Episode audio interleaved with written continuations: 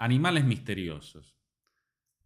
Los gatos son animales misteriosos. No descubro nada, ya sé.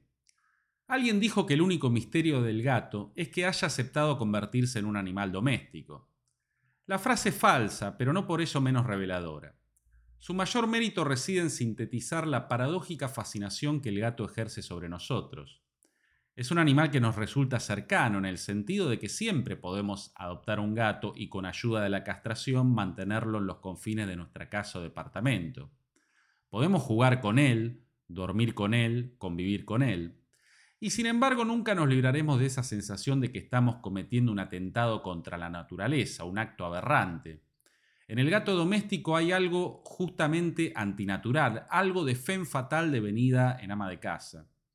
El gato siempre nos descoloca con sus reacciones a menudo arbitrarias y con su movimiento grácil y silencioso al borde de lo sobrenatural. Igual de inquietantes resultan esa costumbre de caer parados y esa mezcla tan paradójica como ellos mismos, de tranquilidad apática y de alerta constante. Por eso la frase citada da el clavo y por eso a nadie le hubiera interesado un cuento titulado El perro negro. Matías, el niño que protagoniza nuestra historia y al que me disculpo por haberme demorado tanto en presentar, no había reflexionado sobre estas cuestiones. Tampoco había necesitado hacerlo, le bastaba comparar la conducta de los perros de sus amigos con la de Rodolfo, su gato. A pocos días de que su madre recogiese al cachorro de la calle y se lo regalara, Matías se dio cuenta de que a esa criatura no le cabían términos como fiel, obediente y mucho menos sumiso, incluso si él ignoraba el significado de esos términos. Verdad que durante las primeras semanas de ese invierno Rodolfo condescendía a dormir junto a él en la cama, acurrucándose sobre el recoveco de colcha que resultaba del espacio entre sus pies. Esto duró mientras duró el frío. Con el aumento de la temperatura, Rodolfo prefirió el sofá del living o alguna azarosa silla de la casa. Matías también advirtió que Rodolfo lo acariciaba con la cabeza y que se dejaba acariciar por él, pero solo cuando tenía hambre, o más bien cuando quería que le llenaran hasta el tope el plato de alimento balanceado. Aprendió que los gatos siempre quieren ver su plato rebalsando, como si temieran quedarse sin provisiones o desearan hacer ostentación de poder. Y Matías terminó por formularse la inevitable pregunta, ¿quién era el amo y quién el esclavo? Claro que tampoco se, se, formuló la pregunta en esos términos. Al igual que la mayoría de nosotros, carecía del tiempo y el deseo necesarios para leer a Hegel. Así todo, la pregunta le quedó resonando en la cabeza. Pero el carácter interesado de las acciones de Rodolfo, un interés que revelaba a su vez cierto rechazo implícito hacia Matías, o al menos una negación o corrupción del afecto puro que debía regir su vínculo con Matías, terminó por incrustar una idea más noble en el corazón del niño. Tenía que ganarse el amor puro del gato. Y si ese amor no era posible, vale decir, si no existía en la especie felina, él lo debía inventar. Matías tampoco había tenido tiempo para leer a los conductistas. Eso no impidió que aprendiera lo que tarde o temprano aprendemos todos, a excepción de las maestras mal enseñadas. Las criaturas vivas se rigen por un sistema de premios y castigos. Y en paralelo, Rodolfo fue entendiendo que a determinadas acciones suyas las sucedía una cucharada de atún o una feta de jamón cocido. Esos dos alimentos eran los preferidos del gato, muy por encima del alimento balanceado. Matías sabía esto, y también sabía que por fortuna en su casa siempre había al menos uno de esos productos. Rodolfo también padeció lo que, sin exigir a la imaginación, podríamos llamar sobredosis de afecto.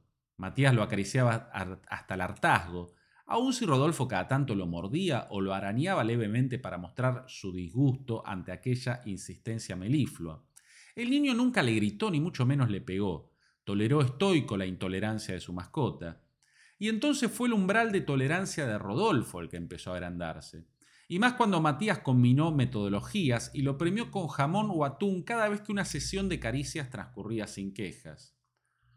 Rodolfo fue cambiando su actitud felina por una más perruna. Dormía con su dueño todos los días, si era frío o no, y ya no solo no se quejaba de las caricias, sino que se acercaba a buscarlas. Por supuesto a Matías no se le escapaba el hecho de que este cambio seguía siendo producto del interés. En otras palabras, el amor incondicional de Rodolfo era hacia el jamón y el atún, no hacia Matías. Pero el niño confiaba en que pronto podría prescindir de esos artificios culinarios.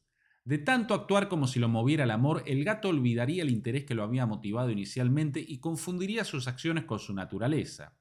Matías tampoco había necesitado leer aquel consejo de Pascal, reza, actúa como creyente y la fe vendrá sola.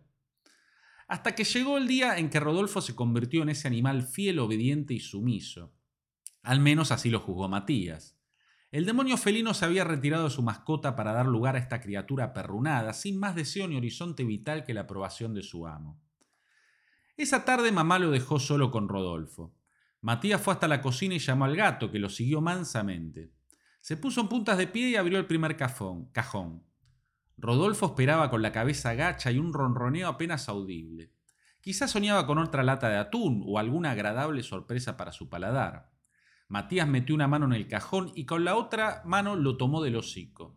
Se lo levantó apenas un poco ante la pasividad del gato. Sacó del cajón la mano que ya empuñaba el cuchillo, y un instante después Rodolfo maullaba desesperado y arañaba el aire. Fue un último y tardío acto de rebeldía. Matías acarició al gato tieso, se lo quedó mirando unos minutos con gesto melancólico. Después lo metió en una bolsa que sacaría de la casa apenas terminara de limpiar el charco de sangre. Fue a buscar el trapo de piso y ya tenía de nuevo una sonrisa en la cara. Los niños son animales misteriosos. No descubro nada, ya sé.